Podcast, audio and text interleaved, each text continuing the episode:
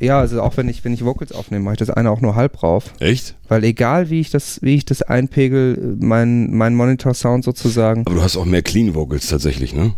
ja, geht aber. Mm, Also im Vergleich zu Ich- mir zum Beispiel. Im Vergleich zu dir Also weil ich Fall, brauche ja. echt absolutes Vakuum, damit ich quasi nur noch den PA-Sound höre. Herzlich willkommen bei Bandleben, dem Podcast über das Musikmachen von und mit Jan und Johnny, das bin ich. Und Jan ist heute nicht da. Er ist ähm, dabei, das schöne Rockstar-Leben zu genießen und ähm, ja, von seinen äh, Metal-Millionen ist er nach Bulgarien geflogen und hängt wahrscheinlich am Strand rum. Ich bin mir nicht ganz sicher, was er macht. Der Gast hat es dafür geschafft und das ist heute der liebe Nachtgarm Moin. von der Band Negator. Negator ist eine ähm, Extreme Metal Band, habe ich auf Wikipedia gelesen. Ja, mittlerweile würde ich das so nennen, ja. Ich hätte gesagt, es ist ähm, Black Metal mit äh, Death Metal Einfluss. Auch das würde es treffen, aber um es halt kurz zu halten, trifft Extreme Metal einfach besser, weil wir sind extrem. Ja, also eben kein Klassischer- klassischer Heavy Metal oder Genau, kein was- klassischer Death Metal, ne? kein klassischer Black Metal, sondern ein Mix aus allem, was uns gefällt und dementsprechend. Also was für die ganze Familie. Ja, ganz genau.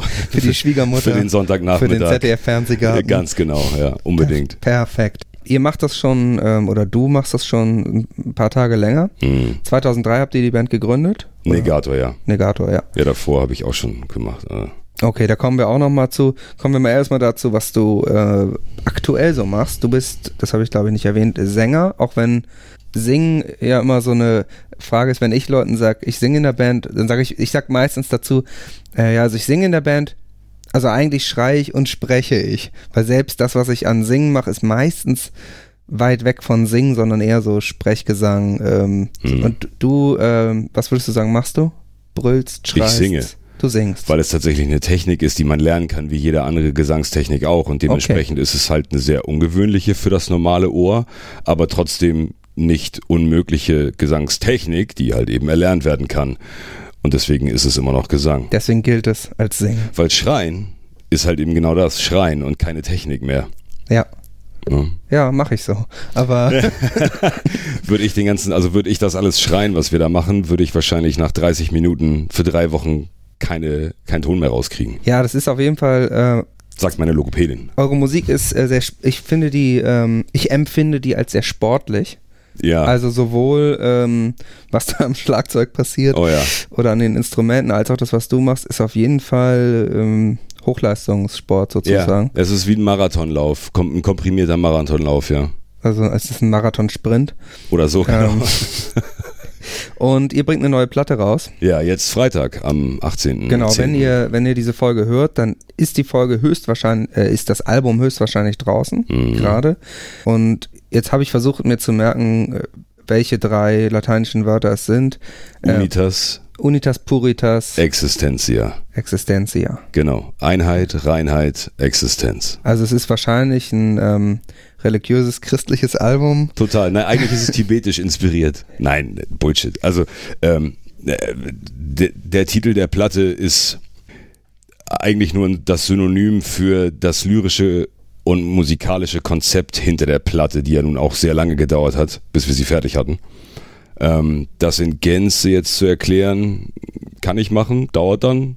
Oder ich versuche es Wir können anzureißen. ja zum Entstehungsprozess, äh, genau, wir können den ja vielleicht versuchen kurz. okay, ja. Der, äh, Also ähm, wir haben uns ja schon mal getroffen. Genau, im, im Songwriter-Musiker Genau, äh, vor Sommercamp. zwei oder was. drei Jahren, das ist schon ein bisschen her, ne? Boah, Alter. Oder sind es sogar vier? Ich kann mir sowas nie merken. Ich auch nicht, Ähm, keine Ahnung. bin ich Aber ich drin. meine, es muss, ja, sagen wir mal vier. Vor ein paar Jahren im Songwriter Camp von, äh, von Enorm ähm, Music. Genau, Das ist der Verlag, wo, der gemeinsame Verlag. genau, wo wir beide sind. Und äh, da war das auf jeden Fall noch, wenn- so wie ich das erinnere, war dir da noch, oder warst du da noch ziemlich am, am Arbeiten. Genau, da war der Songwriting-Prozess noch lange nicht abgeschlossen. Ich glaube, ich hatte zwei fertige Tracks mit. Fertig im Sinne von pre-recorded, wie man so Mhm. schön sagt. Ähm, wo gerade irgendwie Lyrics zu entstanden sind.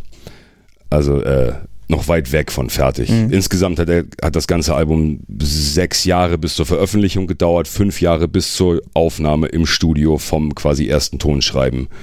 Bis letztes Jahr August dann wir ins Studio gegangen sind, um das ganze Ding aufzunehmen. Mhm. Und fünf Jahre sind echt eine lange Zeit. Ja. Ne? Ähm, der Entstehungsprozess, die, die Initialidee war tatsächlich an das letzte Album anzuknüpfen, ähm, das da Gates to the Pantheon heißt.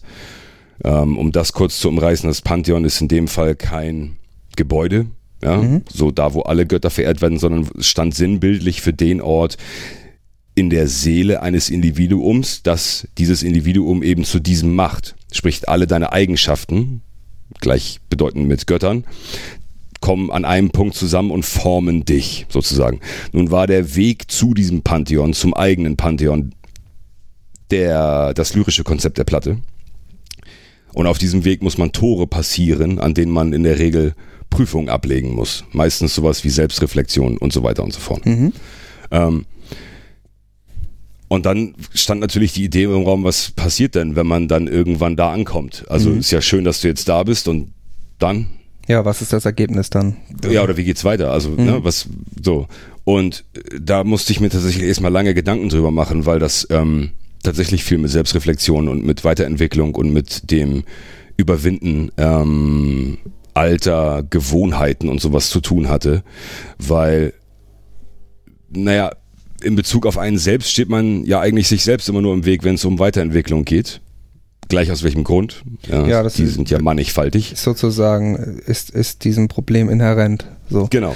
Ähm, nur man kann halt einfach meiner Meinung nach nicht mehr werden oder eine bessere Version von sich selbst werden, wenn man nicht eben genau diese alten Sachen, was welche das auch immer sind, hinter sich lässt. Mhm. Also ist kurz zusammengefasst das Konzept der neuen Platte genau das. Sich einmal noch seinen schlechten Gewohnheiten, ähm, schlechten Situationen, Erinnerungen, was auch immer stellen, sie quasi nochmal durchexerzieren um sie dann nie wieder erleben zu müssen, weil man sie eben überwunden hat. Vor dem Hintergrund, dass man kann keine alten Gewohnheiten ablegen, wenn man sie nicht hat. Verstehst du? Es ist also, mhm. es bedingt sich ja quasi nur. Ich versuche dem Ganzen halt dann einen Namen zu geben. Und für mich, für mich wäre dann tatsächlich am Ende, also das Ergebnis dieses Prozesses wäre, oder der, das, das wünschenswerte Ergebnis wäre, in sich selbst wiedergeboren werden, das klingt jetzt natürlich sehr spirituell, ähm, in absoluter Einheit mit sich selbst. Unitas. So ist es. Rein von allen alten Lastern. Mhm, Puritas. Puritas. Als pure Existenz oder als Existenz in sich neu entstehen. Existentia. Mhm. Und noch einfacher kann ich es leider nicht formulieren. Also das äh, Klischee von der Metalband, die irgendwas macht, damit sie Lärm machen kann, ist, ist bei euch nicht erfüllt. Da, ist, da steckt schon was, was drin. Also seit Panzermetal ist dem nicht, beziehungsweise nach Panzermetal mhm.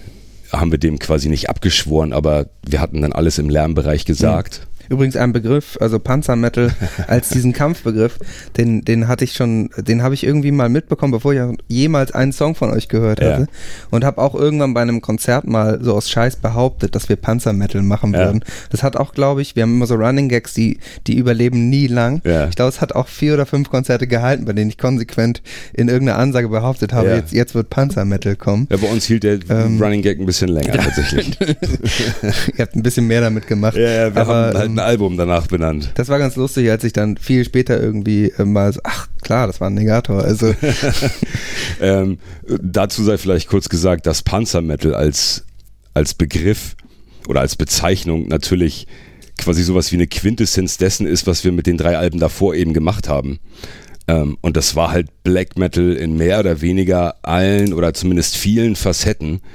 Ja, und wenn du dem irgendwann einen Namen geben musst, außer Black Metal, mhm. ja, ja, es ist schon ein geiler, ist halt ge stumpf, geile aber Panzermetal. Ja, Sag, es sagt schon irgendwie, also es ist sehr griffig. Genau, es ist sehr griffig. es sagt was. Es ist auch beliebig genug. Ja, ganz genau. Also das ja, ja. ist schon, ist schon ein geiles Genre. Genau. Und man darf es halt auch nicht so ernst nehmen, was die meisten Metaller oder auch Leute, die äh, mit Negato zusammentreffen, zum ersten Mal oft, naja, nicht verstehen, will ich nicht sagen, aber stoßen sich an diesem, mhm. ähm, an, an dieser Bezeichnung. Panzer ja, ja, Panzermetal, das klingt halt sehr, naja, militant, dies und jenes und dann liest man die Texte und alte Werte und Eisenwidersiechtum und lalala.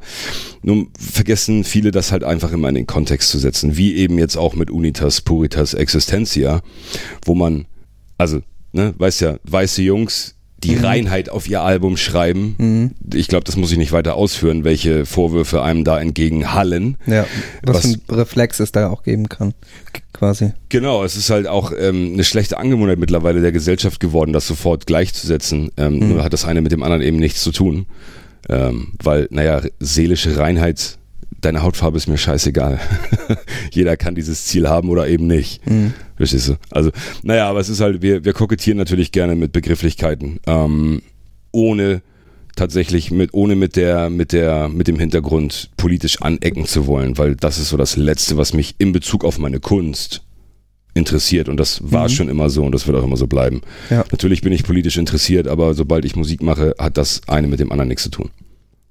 Ja, ich meine, es ist ja auch ähm, die Kunst auch von der eigenen Person zu trennen. Also Total. äh, ist ja auch was, Wobei, was man ja, vielleicht verstehen muss. Ich meine, man kann es mehr, man kann es weniger machen. Klar. Und ich denke, völlig trennen kann man es sowieso nie. Naja, Panzermetal war eine komplette So. Loslösung. Aber- also das, das, das, war eine, das war eine reine Kunstform, ähm, das muss man mal so stehen lassen. Aber die letzten beiden Alben waren extrem persönlich, Mhm. nur halt eben sehr metaphorisch verpackt. Ja, und eben auch äh, so verkopft sozusagen, also mit, mit Themen oder. Total. Persönliche Themen, die mir sehr ja. nahe stehen. Ne? Also das Ja. lyrische Konzept hat mich echt fertig gemacht stellenweise. Also ich habe wirklich lange für die Texte gebraucht. Das Mhm. heißt nicht, dass die mega komplex oder ich weiß nicht, irgendeinen Preis verdienen, weil sie so gut sind, sondern einfach, weil sie so nah an mir dran sind, dass ich halt versucht habe oder versuchen musste auch, die richtigen Begriffe zu finden und mit Metaphern zu finden, um sie eben im Nachhinein dann auch aus der Distanz betrachten zu können. Was total schwierig war für mich, ähm, weil so viel Veränderungen in meinem Leben passiert sind, eben genau in der Schaffenszeit für dieses Album. Ja klar, wenn man so einen persönlichen Anspruch an, an die eigene Lyrik hat, ist es ja auch immer was völlig anderes, als wenn man was anderes schreibt. Also Das ist ganz ich, furchtbar. Ich, ich habe einmal für eine für Suffrage einen Song geschrieben, Ja. also die, die Ja, ja. Text, einen Text geschrieben.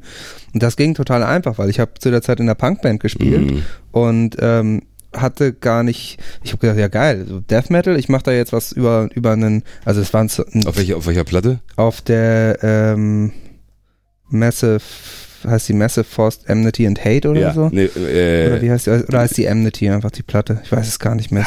aber es war schon eine der späteren Platten. Genau, ist eine der späteren. Ja, ja. Sorry, Ole. Äh, da war es tatsächlich so, dass, dass das für mich so total einfach war, weil Mhm. ich habe dann einen Text geschrieben, ich glaube, äh, über einen Serie, quasi über einen Serienmörder, der immer wieder geboren wird oder irgendwie so. Okay. Also auch so ein Slasher-Ding irgendwie ja. ganz stumpf.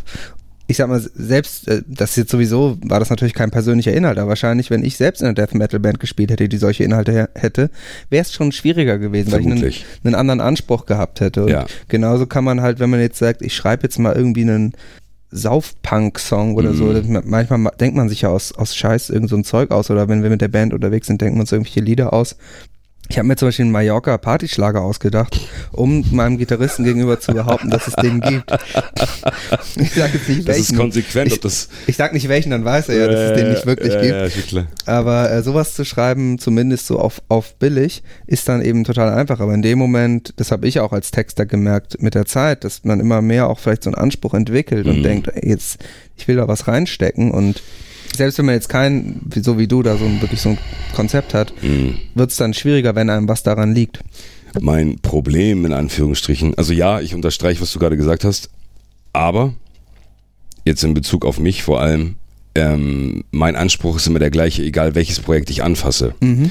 Was mich halt auch oft daran hindert, Projekte in erster Linie anzunehmen, weil ich genau weiß, dass der Arbeitsaufwand, der, den das mit sich bringen würde, also den könnte ich dann nicht Ja. leisten oder Also du erbringen. kannst sozusagen das auch nicht abschalten, diesen Anspruch. Ganz an ehrlich, dich. ich glaube, ich habe es nie wirklich versucht, Hm. weil ich mag es tatsächlich auch, diesen hohen Anspruch zu haben an mich Hm. selbst und an das, was dabei rauskommt. Das mache ich in meinem täglichen Beruf halt genauso ähm, oder in meinem Privatleben auch, was viele Leute übrigens sehr nervt. Aber ähm, so, so bin ich halt und ähm, beziehungsweise so habe ich mir ausgesucht zu sein Ja, ähm, weil ich bin so nicht mehr oder weniger nicht erzogen worden, sondern ich habe mir das irgendwann selbst antrainiert. Ähm, ja, einfach, weil wenn ich was gemacht habe, habe ich es halt richtig gemacht, wie man so schön sagt, ja. oder eben gar nicht. Ne? Und so ist das quasi entstanden, dieses ganze verkopft sein, könnte man fast sagen. Ähm, und das macht es halt brutal schwierig. Aber ich bin dann auch so konsequent und sage es mir halt scheißegal, dann dauert es halt fünf Jahre. Dann Muss man sich halt so. durchkämpfen. Ja, dann ist es halt so, ganz Und genau. so, so war es dann auch ähm, ja, so war es dann Platte. auch. Absolut, ganz genau. Ähm, schrei schreibst du auch die Musik? Nee, schreiben wäre gelogen. Ähm, Ja. Das macht tatsächlich Finskald, ähm, der seit vielen Jahren dabei ist. Ich vergesse leider immer, in welchem Jahr er eingestiegen ist, weil Jahreszahlen sind. Ja, wie gesagt, Irgendwie kann ich irrelevant. auch nicht. Er ist auf jeden Fall lange dabei.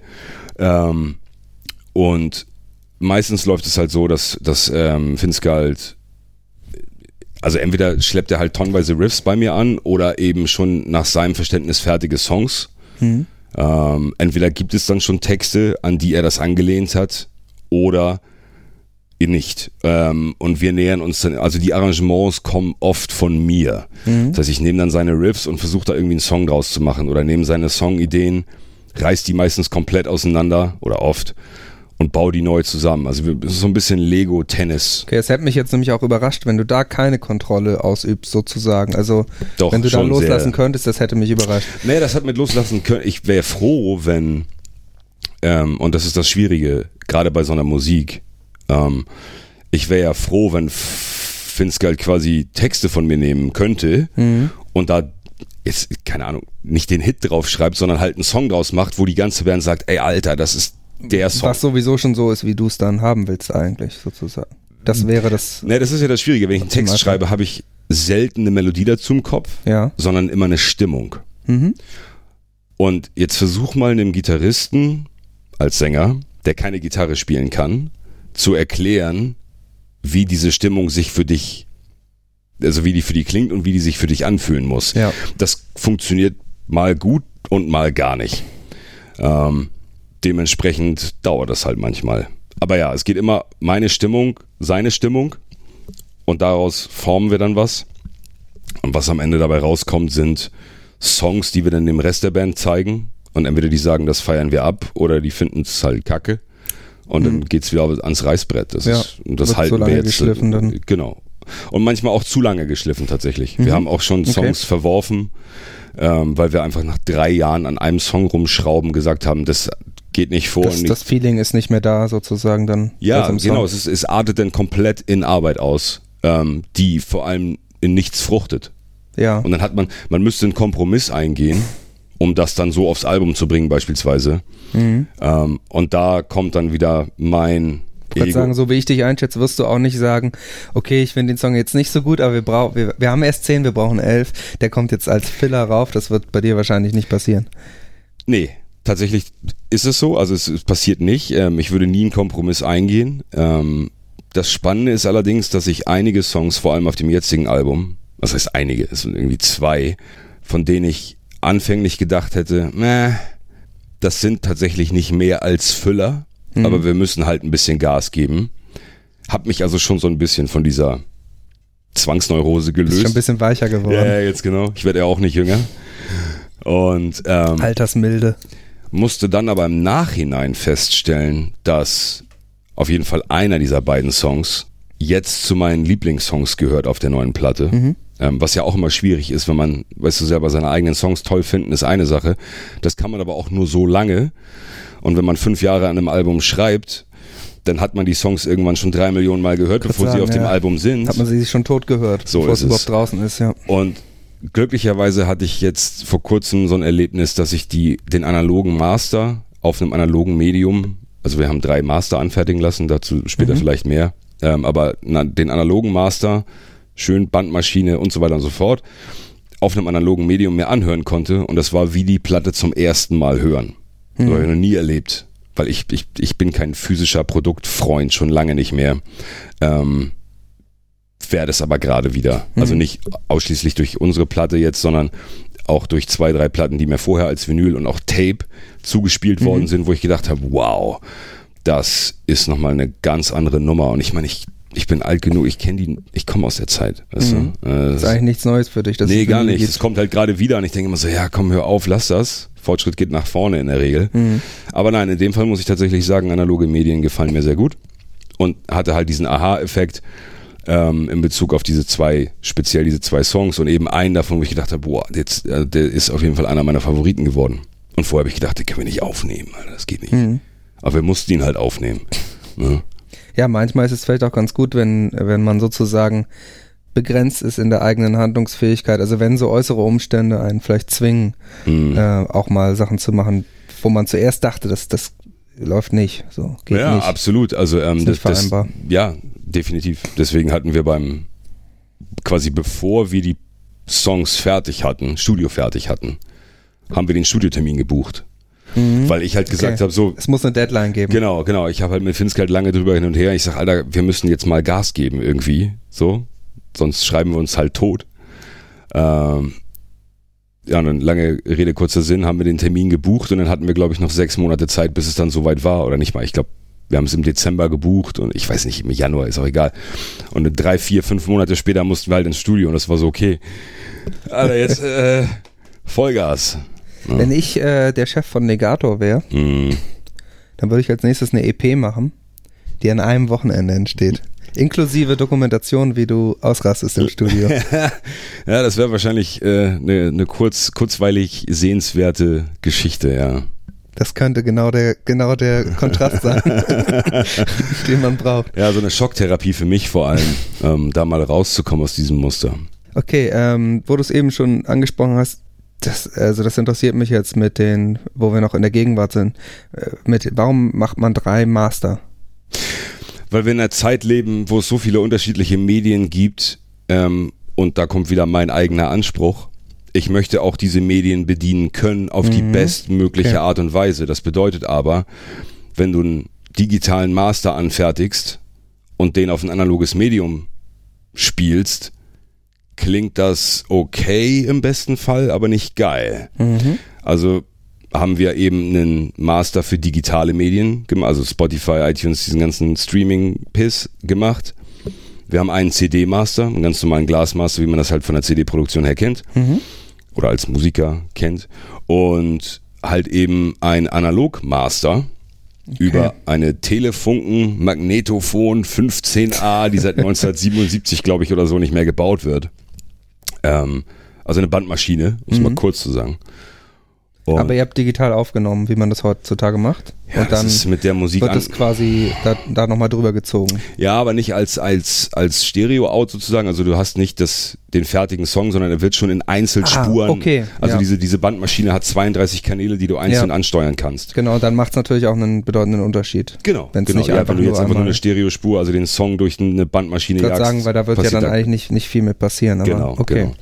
Genau, nee, also wir haben dann die Gitarren, die Drums, die Overheads der Drums, die Vocals und den Bass jeweils einzeln in die Bandmaschine geschickt. Also natürlich nicht 32 Kanäle genommen, sondern äh, Da werden schon welche zusammengelegt dann. ja, die Gitarren zum Beispiel, die lagen dann zusammen. Ja. ne, Aber eben durch die Beschaffenheit dieser Bandmaschinen ähm, und der Bänder, also echte Magnetbänder von BASF und so, Mhm.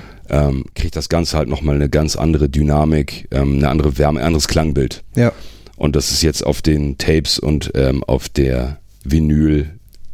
Aber es ist natürlich richtig, wenn man Vinyl macht, äh, dann Ja. macht es auch Sinn zu sagen, okay, wir nehmen jetzt nicht einfach die, das Master für die CD Ganz und genau. überspielen das. Die Ja, meisten Bands haben nur keine Kohle dafür. ja klar. Das, äh, Ne? Und wir eigentlich auch nicht, aber wir haben gesagt, wir müssen es trotzdem machen. ich wollte gerade sagen, da können wahrscheinlich sehr viele Musiker ein Lied von singen, dass man sich eigentlich gar nicht leisten kann. Ganz genau. Aber äh, Anspruch und so. Ja.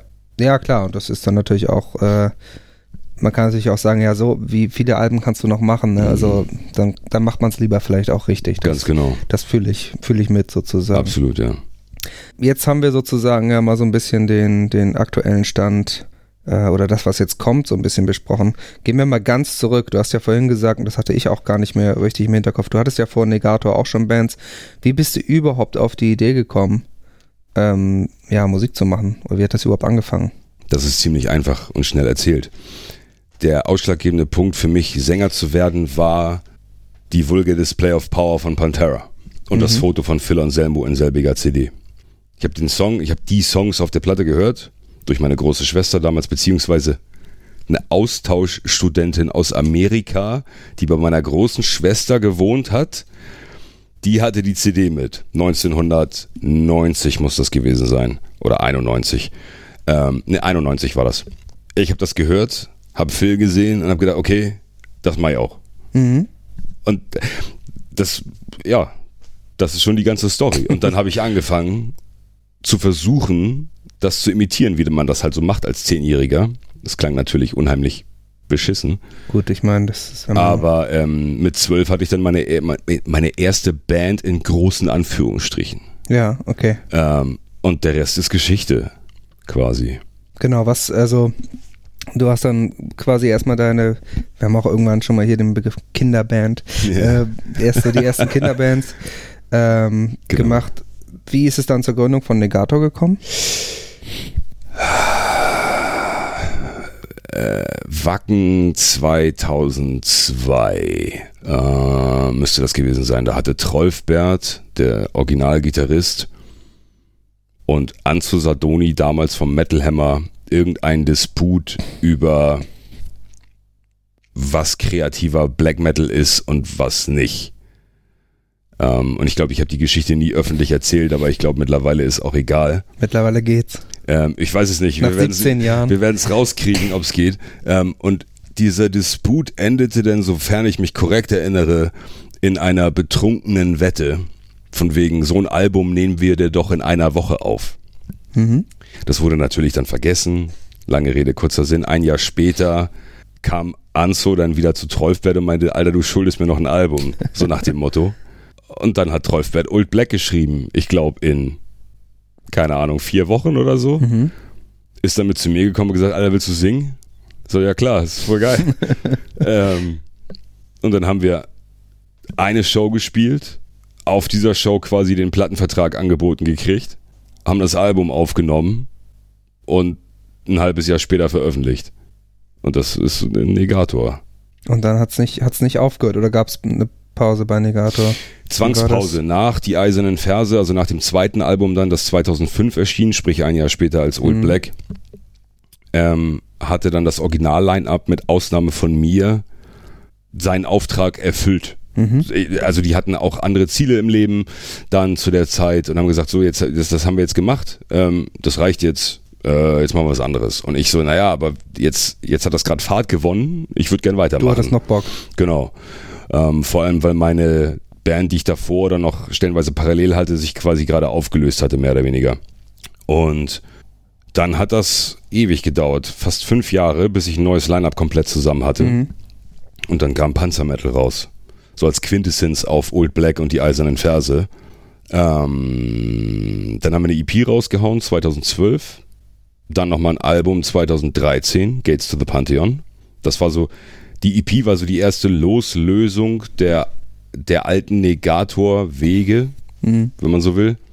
Gates war dann so das erste eigene Album, komplett neues Line-Up. Wir haben echt Mhm. viel zu oft das Line-Up wechseln müssen, tatsächlich. Ähm, und jetzt UPE, wie ich das neue Album immer gerne nenne, äh, ist das am längsten bestehende Line-Up nach dem Original-Line-Up.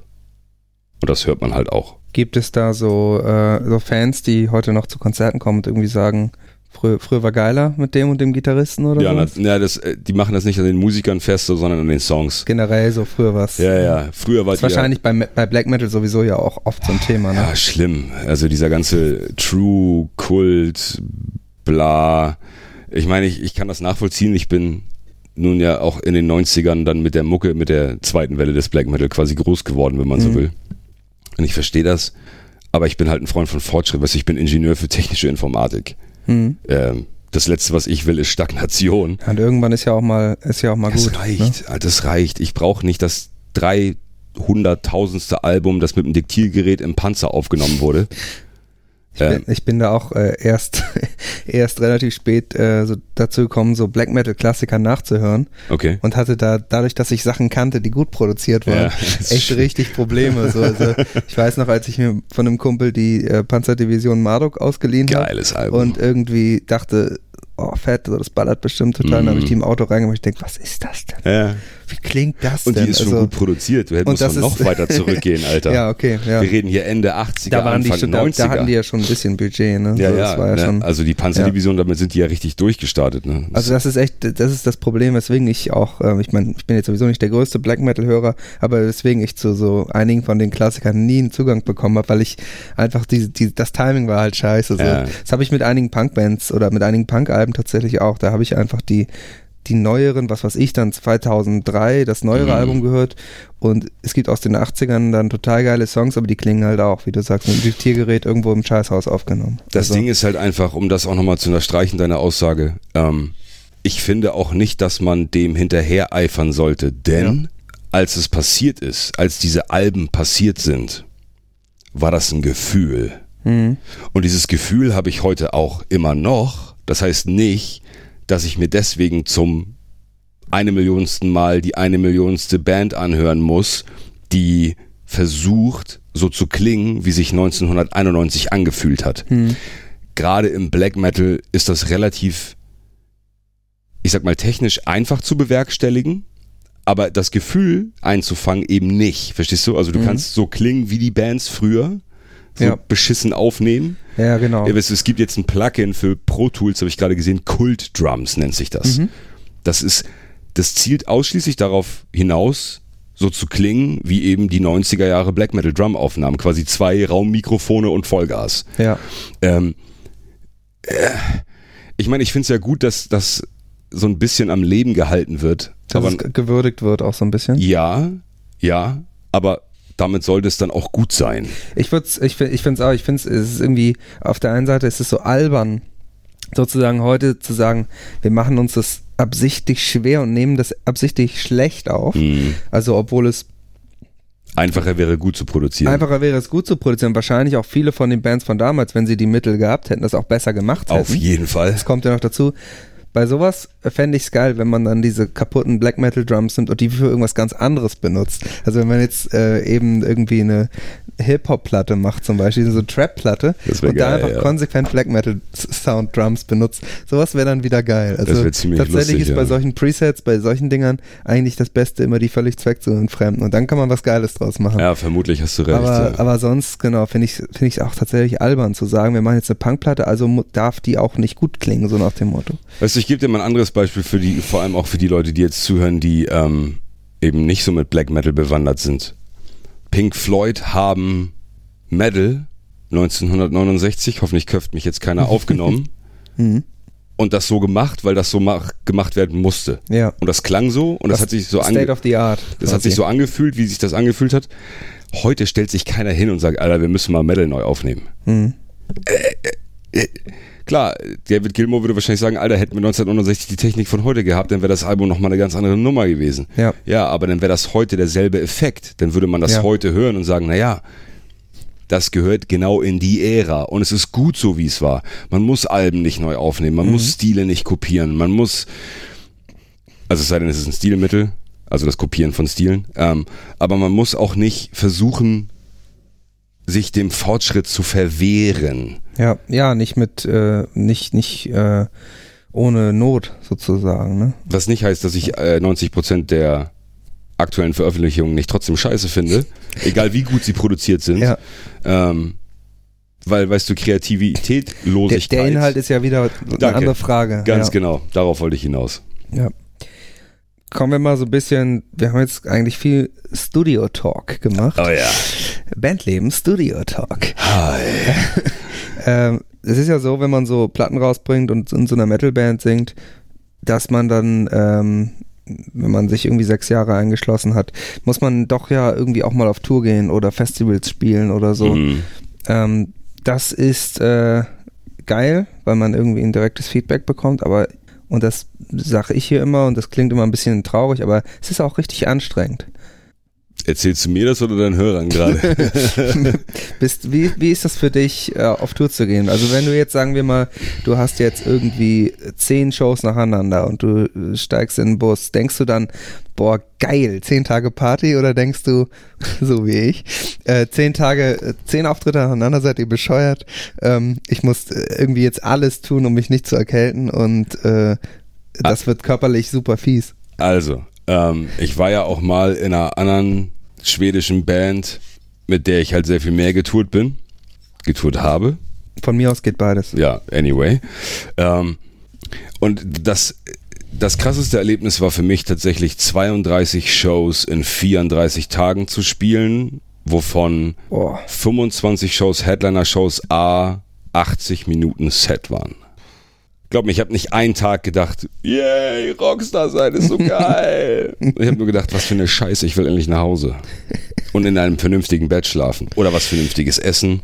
Es war auch eine Nordamerika-Tournee, mhm. was die Umstände natürlich nicht einfacher macht, da die meisten Clubs dort weder Catering anbieten, noch sowas wie Duschen besitzen. Ja, das heißt, diese Gastfreundschaft, die man hier in Deutschland kennt, die ist ja genau. fast überall anders nicht vorhanden. Ja, vor also. allem in Deutschland wird man echt noch wie eine Band behandelt. Also so, ey, ja. da ist der Künstler. Da hat man noch den Eindruck, dass die Leute auch teilweise zumindest den Eindruck, dass die Leute wollen, dass man da ist. Das so. stimmt. Äh, mhm. in Amerika wurden wir auch äh, schon Clubs verwiesen. So, ey, was wollt ihr denn hier? So, Alter, wir haben hier nachher einen Auftritt. Ach ja? Immer so, ja, wir stehen draußen an der Tür. Ach so. Ja, dann kommt mal rein, weißt du so. Aber nervt uns nicht so. Also das ist, ähm, ja, ich mag Touren. Ähm, ja, ich bin, ich setze alles da dran, möglichst viel Schlaf zu kriegen gerade auf Tour nicht krank zu werden und so weiter und so fort, weil das sonst meine Leistung beeinträchtigen würde. Als gerade als Sänger ist das sehr schwierig und als Drummer überhaupt als Musiker. Aber ich glaube, Sänger und Drummer haben da nochmal spezielle Probleme. Gerade bei der Mucke. Wenn du als Drummer, äh, wenn dir die Nase läuft, ist das natürlich auch ungemnehm. Aber, aber funktioniert das noch, Schlagzeug du, klingt wahrscheinlich genauso. Wenn du aber sagen wir jetzt mal eine Grippe kriegst, mhm. bist du als Drummer, der bei 260, ja, 70 BPM ja. Blastbeats spielen soll für 60 Minuten jeden Tag, eher schlecht aufgehoben.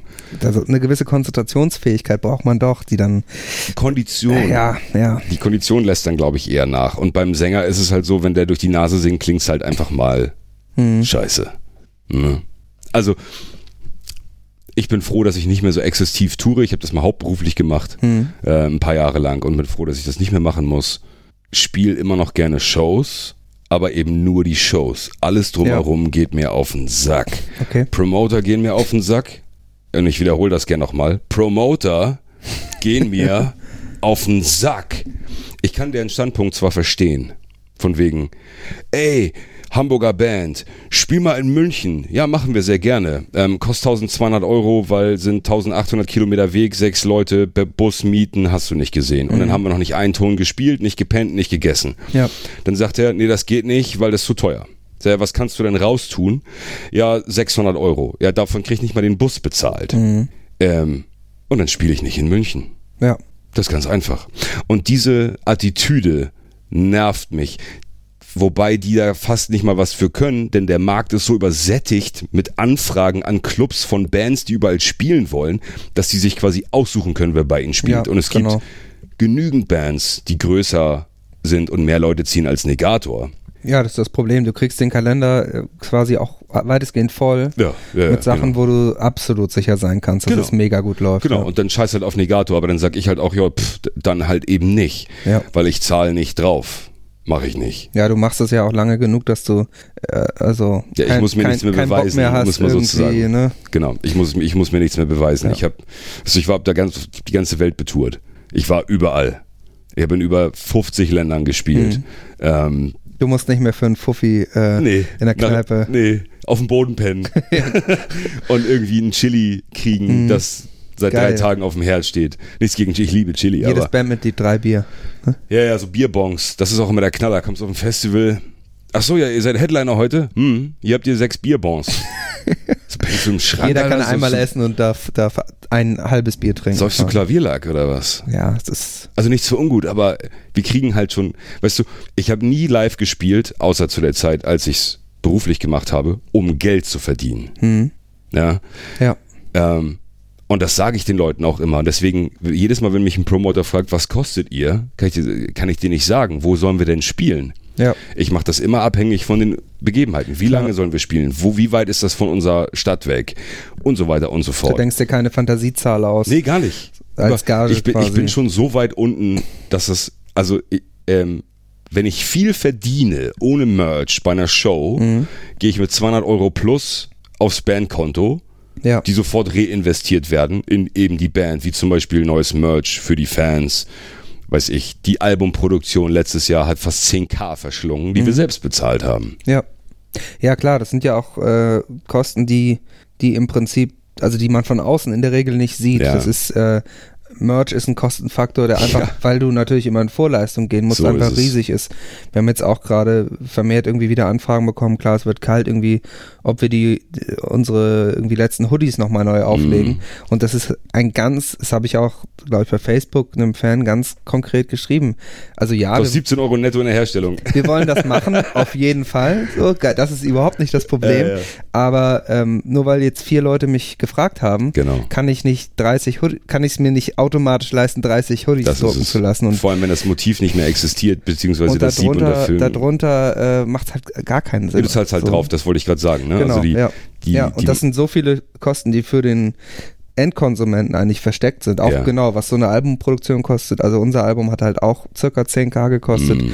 Das ist, ähm, da sind wir auch glücklich, dass wir uns das, dass wir das überhaupt hinbekommen Ja. haben so.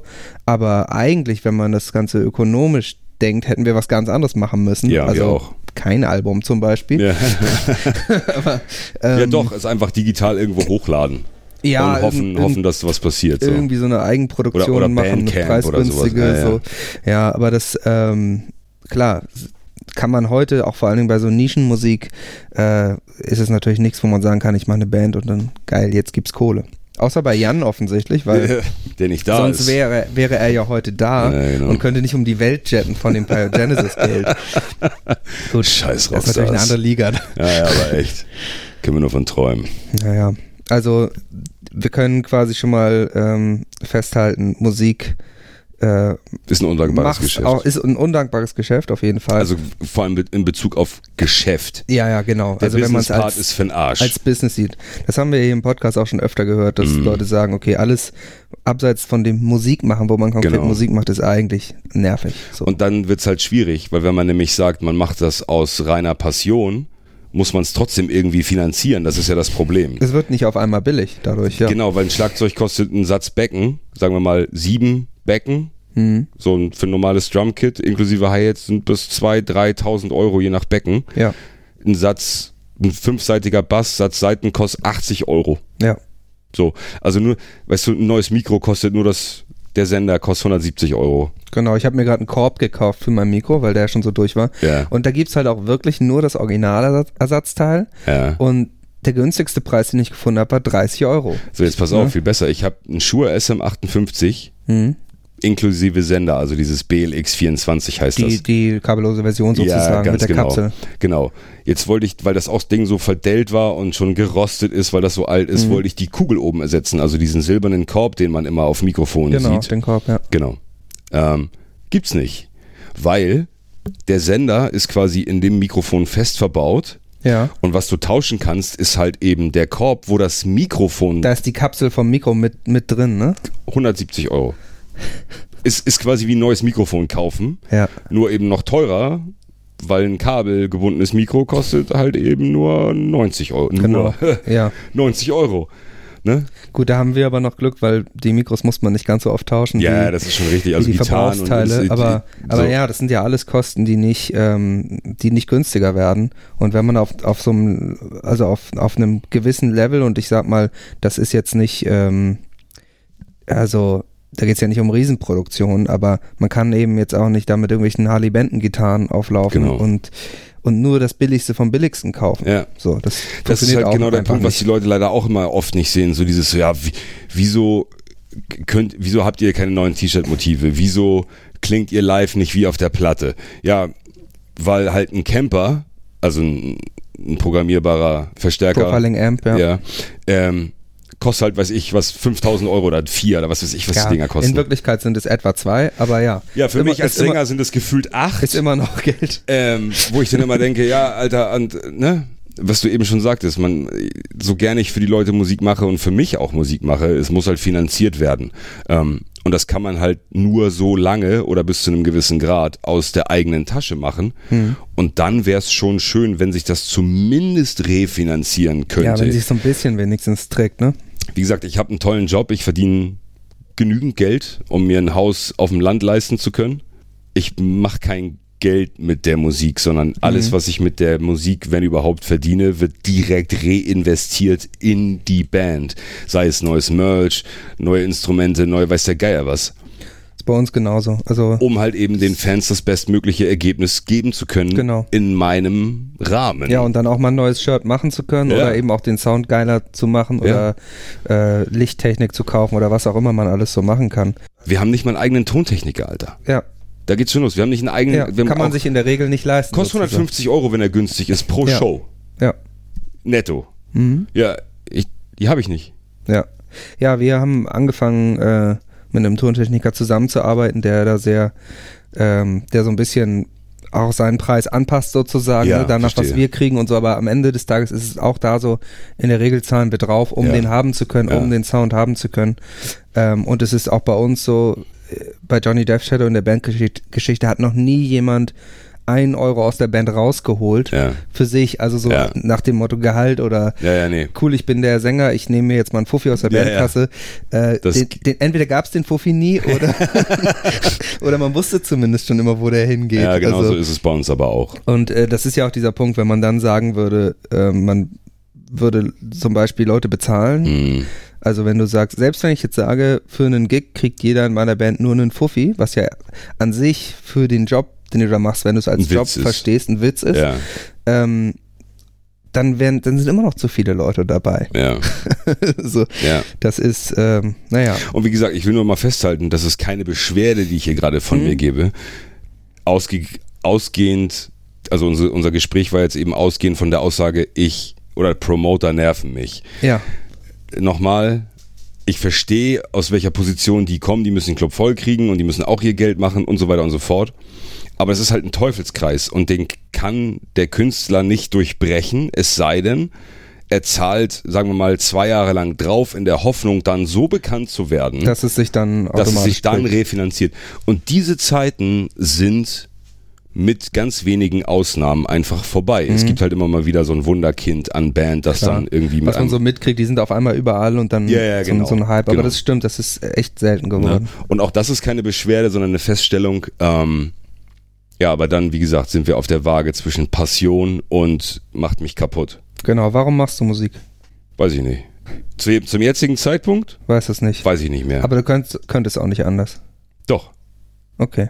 Und es ist auch in Das- absehbarer Zeit. Das heißt, wenn jetzt das, das Album ist jetzt draußen, dann spielt Dann ihr ein bisschen was habe ich noch zu sagen. spielt ihr ein bisschen, okay, da kommt noch was, aber Ja. es ist, du kannst dir durchaus vorstellen, dass es diesen Punkt gibt, wo du sagst, okay, Ich habe den Punkt schon. Der ist, jetzt- ja, der ist, der ja. steht schon. Ich weiß, wann der passieren wird. okay. Der steht schon geschrieben in Stein.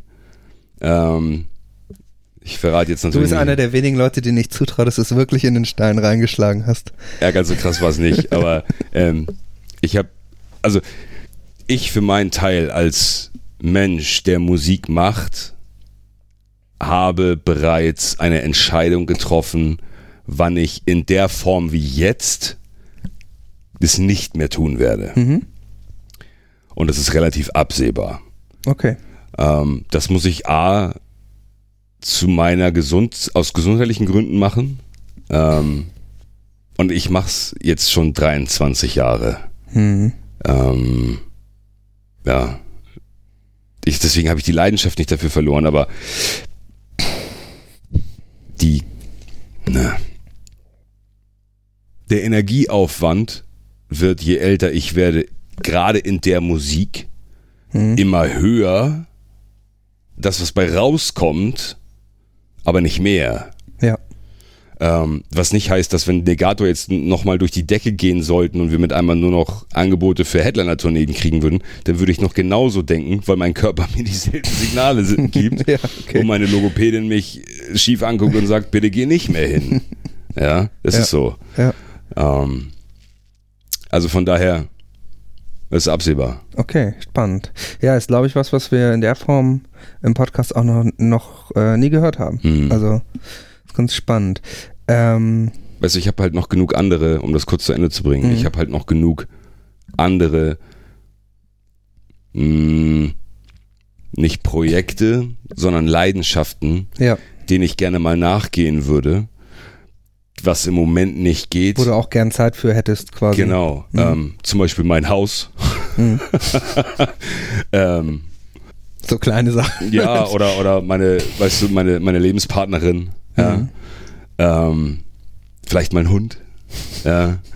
oder reisen. Ich würde mal wieder gut essen gehen wollen. Also ich esse eigentlich nur gut, aber ich würde gerne mal nicht mehr nur gut kochen müssen, um gutes Essen zu kriegen, sondern mich Ja. auch mal wieder bekochen lassen.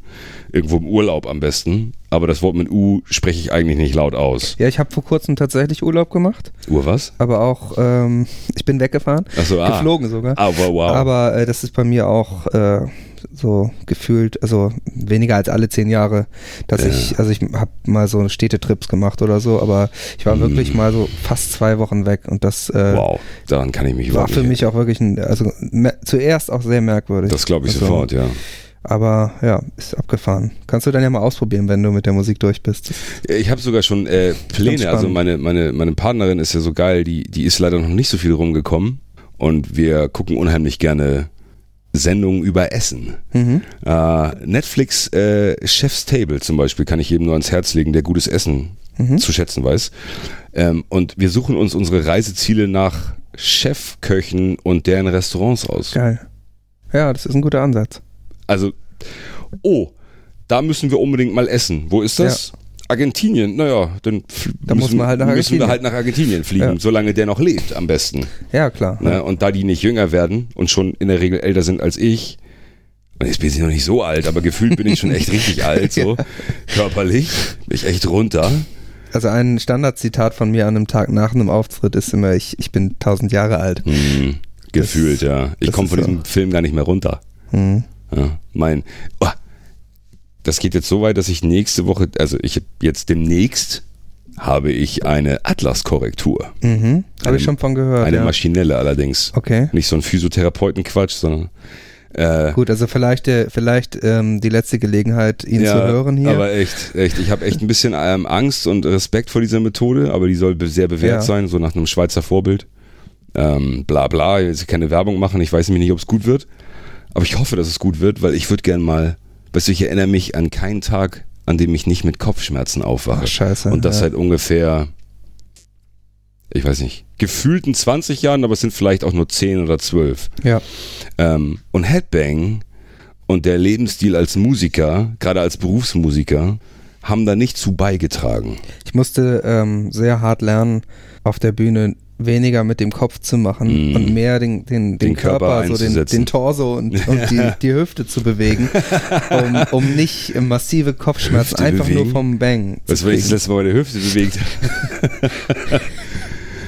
Frag mal meine Frau, ey. Schwierig. Nein, so schlimm ist nicht, aber ähm, also manches Mal wache ich morgens auf und denke, was ist Mhm. hier los? Ich bin noch keine 40, nicht mehr weit weg, aber alter Schwede, ich fühle mich wie fast tot. Ja. Und die Musik hat da viel zu beigetragen, weil es halt eben so eine kräftezehrende Geschichte ist, ähm, auf einem physischen Level einfach Ja. total, ja, wie ein, was sagtest du, Marathon-Sprint. Ja, genau, ein Marathonsprint ja. eigentlich. Und das jeden Tag, wenn man dann auf Tour ist. Oder halt eben, aber weißt du, die Arbeit um, um so ein Album herum ist ja auch, ja, das ist total kräftezehrend alles. ja, Also beim letzten, äh, bei unserem letzten Album hatte ich dann auch irgendwie äh, relativ spät noch Vocals fertig gemacht Hm. in der Produktion. Da hatte ich auch irgendwann mal so drei Tage in der einen Woche, wo ich jeden Tag wirklich dann stundenlang Schreie gemacht habe. mm, Und gegen Ende hat mir auch der Kopf so gehämmert, dass ich auch, da habe ich auch gemerkt, okay, das ist, eigentlich denkt man, das ist ja ganz entspannt, du gehst ins Studio, du sitzt ja auch erstmal viel rum, da wird ja auch viel gewartet und irgendwelche Sachen ja, ganz gemacht. furchtbar, ja. Aber dann ist eben auch auf einmal musst du da auch wirklich Vollgas geben. Vollgas geben und dann kannst du ja auch nicht, also vor allen Dingen, wenn du es dir nicht leisten kannst, nicht sagen, ach Leute, jetzt ist zwar erst 14 Uhr, aber lass, wir machen mal Feierabend, Ja, mir geht's ja. nicht so gut. nee, Ähm, ihr habt noch die drei Termine Stunden. sind selten und teuer. So, so ist es. Per Minute quasi. Also wir waren auch viel zu lange im Studio, so, also finanziell gesehen, von Mhm. daher. Äh, wenn du, Ich- ja, Wenn ja, ich da noch was kurz zu sagen darf. natürlich. Ich habe ich hab das große Glück haben können, in meinem Leben auf bisher, ich glaube, 19 Veröffentlichungen drauf zu sein. Als Sänger. Nicht schlecht. Und ich habe nie mehr, egal ob es jetzt nur ein Song war oder drei oder ein ganzes Album, ich habe nie mehr als acht Stunden am Stück für ein ganzes Album zum Einsingen Okay. gebraucht. Mhm. Für diese Art des, mit dieser Art des Gesangs. Ja, Es lag mir halt einfach immer. Das letzte Album jetzt hat fast volle fünf Tage gedauert. Nur um mal eine Relation zu geben für, ähm, ich werde halt auch nicht jünger. ja, Und das hat mich wie ein, getroffen wie ein Hammer. mhm. Ähm, nicht ganz unvorbereitet, deswegen auch die Logopädie, Logopädie, von der ich die ganze Zeit spreche. Also ich bin jetzt seit ich weiß gar nicht, letztes Jahr Januar oder so in logopädischer Behandlung. Mhm. Wegen noch ein paar anderer Geschichten. Ähm, aber ja, dann stehst du nämlich das erste Mal vor dem Mikro und denkst, ja, ja, kein Problem. Und dann, ach ja, warte mal, ist ja doch jetzt mit einmal ein Problem. Ja. Also es artet dann auch in Arbeit aus und ich musste zum Beispiel noch nie für diesen Gesang üben. Ich habe mit zwölf irgendwann den Mund aufgemacht und hatte so eine Stimme wie jetzt und habe halt Und dann ging das. geschrien, wie man so schön sagt. Ja. Ähm, heute, wenn ich nicht drei, viermal die Woche bei mir im Haus mittlerweile probe, ähm, früher musste ich immer noch eine Stunde Auto fahren zum Proben. Kann sagen, das ist natürlich geil, wenn man das im eigenen Haus machen ja, das kann. geht aber auch erst seit kurzem, also Weil, seit einem ähm, halben Jahr und wenn davor. ich hier anfange, schreien zu üben, äh, Nee, dann, nee, ich habe keine Nacht, das ist tatsächlich ein eigenes Haus und so. Also das ist wirklich purer Luxus, ähm, den ich aber auch mit meinem normalen Job bezahle und nicht mit ja, meiner Musik. Ja, ja, genau. Ähm, wenn ich das nicht drei, vier Mal die Woche mache, dann habe ich ernsthafte Probleme, auch nur im Ansatz so zu klingen, Mhm. ähm, wie man das von mir vielleicht gewohnt ist. Ja, was man auch erwartet. Ja, Vom total. Anspruch Also auch die eigene Erwartungshaltung. Ja, ja, das ist ja. ganz furchtbar. Das ähm, fickt einen dann im Kopf auch ganz schlimm. Wenn du ähm, jetzt mit Negator ein äh, Headliner-Show gespielt hast äh, und du kommst von der Bühne, was ist das Erste, was du dann machst? Eine Rauchen. Klingt gesund für die Stimme. Ähm, tatsächlich hat Rauchen keinen Einfluss auf die Stimmbildung. Okay. Null. Also, Es gibt einige Mundwasser, die haben ähm, Stimmbildungsauswirkungen. also funktioniert es auch nicht für die raue Stimme, wenn man jetzt klingen will wie du, ist Rauchen auch nicht der richtige Tipp. Nee, das hat tatsächlich was mit ähm, ein bisschen anatomisch werden. Ähm, also ich leide unter einer Kondition, die nennt sich ähm, Diplophonie. Hm? Äh, kurz erklärt, die Stimmlappen, Stimmbänder, ist das, womit man eigentlich spricht und singt. Mhm. Die sind weiter unten im Hals und darüber gibt es noch zwei kleine Stimmlippen, wenn man so will. Die heißen Taschenfalten. Mhm. Wenn man jetzt, wenn man jetzt mal genau auf meine Stimme hört, hast du unten drunter immer das und Mhm. oben drüber immer das. Wenn ich normal rede, hörst du alles Das beides. ist eine Mischung dann. Ja. Genau. Das ist diese Diplophonie. Das heißt, das ist, ähm, ich benutze quasi immer alle Stimmbänder. Ach so, okay. Was total beschissen ist, weil das natürlich auch doppelt so schnell abnutzt. Die Belastung ist dadurch auch viel. Genau, viel was wiederum in einer Dysphonie geendet hat, also eine verminderte Belastbarkeit der Stimmbänder, Stimmlappen, ähm, was im Alter nicht besser wird, sondern Mhm. schlimmer. Und wenn man sich anatomisch Mann und Frau mal anguckt, kriegen Männer in der Regel im Alter eine höhere Stimme und Frauen eine tiefere. Das ist so im Allgemeinen kann man das so pauschalisieren. Mit Ausnahmen natürlich. Bei mir ist genau andersrum. Meine Stimme wird immer tiefer und immer tiefer und immer tiefer. Über die Jahre. Und es ist, wie ein Tremor. Mhm. Das heißt, der Tremor ist irgendwann so schlimm, dass du ihn nicht mehr siehst. Ach so, Wenn ja. du das auf die Stimme transportierst, ist meine Stimme quasi irgendwann weg. Deswegen bin ich in logopädischer Behandlung. Mhm. Das ist der eigentliche Grund. Jetzt muss man sich diesen Gesang vorstellen. Die Technik, die dafür notwendig ist, diesen Gesang zu machen, um eben nicht mit Modulationen, also mit Stimmmodulationen zu arbeiten, die man ja selber, ich rede nicht von technischen Effekten, sondern von ja, die man Stimmen- selbst macht. Ja. Genau, Stimmmodulation eben. Wenn ich zum Beispiel versuche hochzusprechen, was total albern klingen würde, wäre eine Stimmmodulation. Ähm, das hat Auswirkungen auf den ganzen Körper, weil das geht von der Kehlkopfmuskulatur in den Nacken, in die Schultern, in den Kopf, in den Rücken, wenn du scheiße sitzt, dich bewegst. Und also das hat weitreichende Auswirkungen. Hm. Ähm, und da kämpfe ich im Moment gegen an. Okay. Ähm, das nervt hart. Aber ja, das ähm, Rauchen hat damit nichts zu tun, Saufen hat damit nichts zu tun. Darauf wollte ich eigentlich hinaus. Ja. Sondern die Größe des Kehlkopfes, wie die Muskulatur beschaffen ist und wie gut und wie schlecht sich der Kehlkopf heben und senken lässt.